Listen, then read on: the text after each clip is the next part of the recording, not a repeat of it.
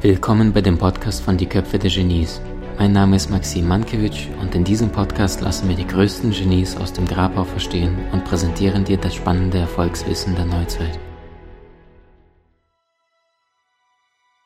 Jetzt hören in diesem Podcast, in diesem Gespräch sehr, sehr viele Frauen zu und fragen sich, hey, Charisma, das klingt alles faszinierend und äh, überlegen sich, hey, also zum Beispiel in Marilyn Monroe gibt es ja diese Geschichte, wo sie damals mit dem Reporter äh, in der U-Bahn-Station gewesen ist. Und kein Schwein hat sie erkannt. Ne? Und der Reporter hat die ganze Zeit gedacht, so, das gibt's ja gar nicht. Ich stehe hier neben Marilyn Monroe, soll mit ihr ein paar Bahnstationen fahren und dann irgendwo aussteigen und ein paar Fotos machen. Und dann sagt sie, na, du wunderst dich, du willst sie sehen, nicht wahr? Und dann hat sie quasi irgendwas die Haare kurz verändert, dieses Lächeln aufgesetzt und zack, bumm, plötzlich in dem gleichen Waggon stürmten die Menschen sie und haben sie erkannt als Marilyn Monroe und nicht als die Frau, die sie in dem Moment quasi nicht in Schaltung gelegt hatte, vorher für die ganze Öffentlichkeit sich gezeigt hat. Jeder hat sie gesehen, aber keiner hat sie erkannt. Ähm, was kann eine Frau, die gerade dieses Gespräch hört, in ihren Beruf, vielleicht in ihre private Kontakte aus deiner Sicht mitnehmen, ohne jetzt äh, versucht, eine Kopie von einem Mann zu werden, sondern in ihrem Element auf natürliche Art und Weise beliebter und einflussreicher zu werden? Was natürlich das, für die Männer wahrscheinlich gen genauso gilt, wahrscheinlich ja. Also was du mit Merlin ansprichst, das bespricht auch in einem anderen äh, Charisma-Schnipsel und das war das I, steht für Inszenierung. Die Menschenmagneten verstehen es, sich auf besondere Weise äußerlich zu inszenieren. Und deswegen finde ich auch sehr schön, dass du sagst, Marilyn Monroe, sie hat niemand erkannt, dann zieht sie, macht sie die Haare, Make-up, Kleid und plötzlich erkennt sie jeder. Und das kann man sich wirklich überlegen bei der Inszenierung, wie möchte ich nach außen auftreten, so dass Menschen mich immer sofort erkennen. Und das kann natürlich auch eine Frau, eine Zuhörerin deines Podcasts sich auch überlegen, nach außen hin, was kann ich zum Beispiel tragen? Billiges Beispiel wäre eine Brosche oder besondere Ohrringe oder äh, also irgendwas an, an ihrem Äußeren, vielleicht auch eine ganz, ganz besondere Frisur aus den 60ern, dass man diese Frau sieht und sofort erkennt, aha, das ist doch die Sabine und die sieht man seit also auf 100 äh, Metern Entfernung und auch zum Beispiel in der Musikbranche, also wenn man Michael Jackson nimmt, ja, also er mit seinem Hut und seinem Glitzerhandschuh und seinem Moonwalk, der hat sich so inszeniert, dass ihn sofort Leute erkennen. Und das könnte eine Frau, natürlich auch ein Mann, genauso tun. Vielleicht etwas dezenter. Man muss ja nicht gleich wie Michael Jackson diesen äh, goldenen oder diamanten Handschuh äh, rausziehen. Ich, ich ziehe meinen Hut wieder ab für dich. Kette. Ich ja. ziehe meinen Hut für dich wieder ab. Okay. Verstanden. Also pass auf, Frage. Ähm, wenn wir uns jetzt so die größten Persönlichkeiten im deutschsprachigen Raum anschauen, ja, wie zum Beispiel Thomas Gottschalk oder ähnliches, der auch seit Ewigkeiten seine Goldlocke hat, oder ähm, Heino, der Musiker, oder Karl Lagerfeld, bevor er verstarb, ähm, mit der Sonnenbrille rumliefen, würdest du sagen, diese Dinge helfen? Also zu wie viel Prozent ist Inszenierung oder auch die gleiche Lady Gaga, ne? Der irgendwann auch der Name eingefallen ist mit ihrem Produzenten, weil er einfach von Queen diesen Song gesungen hat. Uh, All You Hear is Radio Gaga. Und dann, dann Stefanie Germanotta, ne? also gar kein sexy Name. Und plötzlich ist da eine Person geboren, ein Star geboren, den es vorher nicht gab. Jetzt könnte einer sagen, ja gut, äh, ich könnte meinen Pass verändern und Fotos, ich könnte mir jetzt einen Hut oder irgendwie pinker Fingernägel, wie, ist, wie heißt denn der? David Beckham mal gemacht hat, ne? so ein bisschen gespielt hat zwischen männlichen und weiblichen Energien. Wie wichtig ist so eine Inszenierung heutzutage, privat, privat, beruflich, um wirklich Menschenmagnet zu werden? Sagst du, es hilft, aber es gibt andere, die du vorziehen würdest oder sagst du, es ist schon in einer Zeit von Austauschbarkeit einer der wichtigsten Faktoren heutzutage?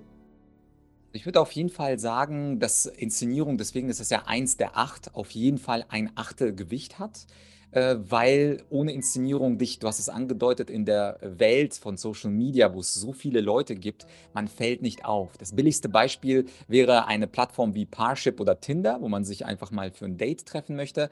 Da sehen Leute so ähnlich aus teilweise, dass man ja gar nicht weiß, wen klickt man jetzt an und wen klickt man nicht an. Ähnlich ist es bei einem Meeting beruflich. Wenn also alle Typen in einem Vertriebsmeeting mit einem blauen Hemd, seiner Krawatte und einem blauen Sakko auftreten, dann bin ich so austauschbar, dass es natürlich mir helfen würde, hätte ich ein ganz besonderes Accessoire, was auffällt. Aber natürlich, wir beide wissen, du als Experte der Soul Mastery, Allein das Äußere ist ja nicht genug. Das Entscheidende spielt sich im Inneren ab. Und deswegen sage ich auch, dass das Credo das Wichtigste ist, sich klar zu sein, wofür stehe ich. Aber es ist extrem stark, wenn das Äußere, die Inszenierung, das Credo unterstützt. Ich gebe dir mal einen anderen Menschenmagneten als Beispiel, Fidel Castro. Er hat immer bei allen seinen politischen Auftritten seine Militäruniform ge äh, getragen. Auch in der UNO-Generalversammlung, wo alle Staatschefs immer in Krawatte und Sakko kamen, kam er einfach in seiner grünen kubanischen Revolutionsuniform. Und jetzt sieht man, wie schön das zusammenpasst. Er war El Comandante, das heißt, er war der General. Der war im ständigen Krieg gegen den Kapitalismus und gegen die Gefahr der USA, die ja ein paar hundert Kilometer äh, über, über ihm thronten. Und insofern hat seine Inszenierung perfekt gepasst, eines Kommandanten, eines Militärführers, zu diesem Credo, ich kämpfe für mein kommunistisches Kuba gegen den Übernachbarn der USA. Und wenn man es dann schafft, nicht einfach nur eine blaue Brosche oder eine rote Krawatte zu nehmen, sondern auch in gewisser Weise die Inszenierung passend zu machen zu dem Credo, dann ist die Wirkung umso größer. Mhm. Jetzt haben wir gerade eine aktuelle Situation in der Welt gehabt. Äh, Ukraine, Krise, die beiden großen Anführer, Joe Biden, Wladimir Putin. Wenn du sie mal betrachten würdest aus der Sicht eines Experten für Rhetorik und Co., was verkörpern sie, was inszenieren sie durch die Art und Weise, wie sie sprechen, was sie tun, was sie anziehen, was sie nicht zeigen? Und was ist das, weshalb sie es geschafft haben, zu den Leadern von zwei größten oder mächtigsten Ländern der Welt zu werden? Also bei, ich fange mal mit Putin an. Als jemand, der aus der Sowjetunion kam, ist er mir da ein bisschen näher. Putin, wenn man ihn in der Originalsprache hört, und meine Eltern schauen russisches Fernsehen, das heißt, er ist sozusagen omnipräsent, na Первом Kanale, auf dem ersten Kanal der Sowjetunion. Was er extrem gut kann, und das kommt in Deutschland ja kaum vor in den Medien, er hat eine unglaubliche Rhetorik. Und das ist gleichzeitig das vierte Element des Menschenmagneten, des Charisma-Codes.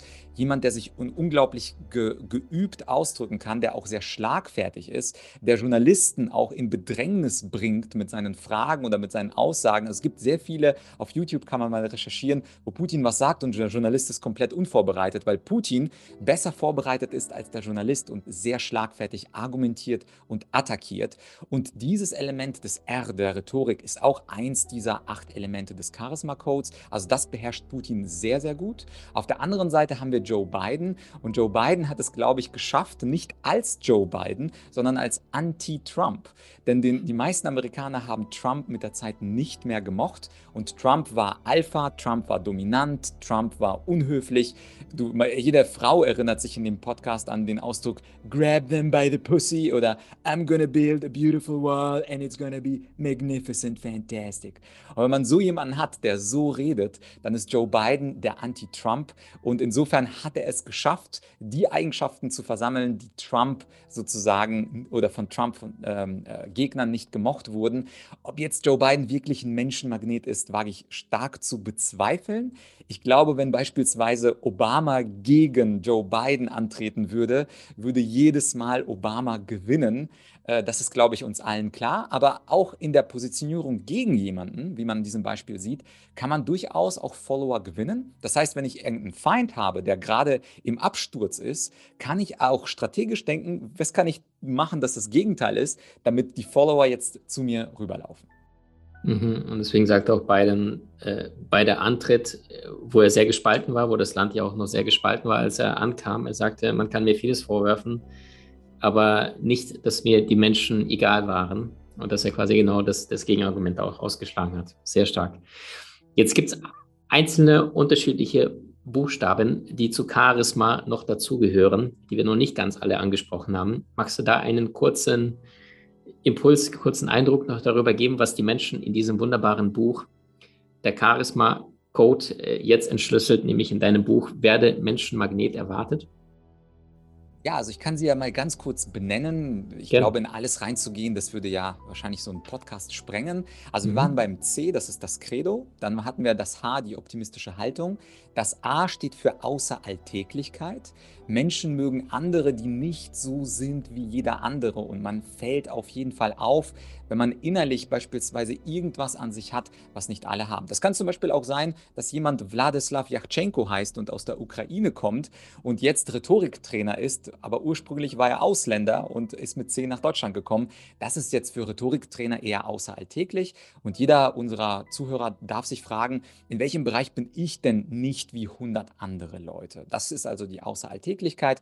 Die Rhetorik, äh, das ist sozusagen der Magnifier. Also wenn ich gut reden kann, kann ich von meinem Credo viele Leute überzeugen. Wir hatten Putin kurz auch als Beispiel. Die Inszenierung hatten wir ja mit Marilyn Monroe. Wenn ich äußerlich an mir was habe, wo mich aus der Masse sofort Leute entdecken, dann das S, und dafür sollte ich dich interviewen. Das S steht nämlich für Super Skills. Wir mögen Leute, die besonders genial eine Sache, eine Tätigkeit machen. Und das ist ja das Schöne in deinem Podcast. Man kann ja gerade über das Thema Super Skills von dir, auch in deiner äh, Genieakademie, unglaublich viel lernen. Insofern können könnt ihr, also die Zuhörer bei Maxim, dieses Kapitel überspringen und einfach sich die Genie-Akademie angucken. Aber die Grundidee ist, wir finden Menschen magnetisch attraktiv anziehend, die eine Sache besonders gut können. Egal, ob es eine Tätigkeit, eine Fertigkeit ist, Handwerk, Intelligent ist, völlig egal.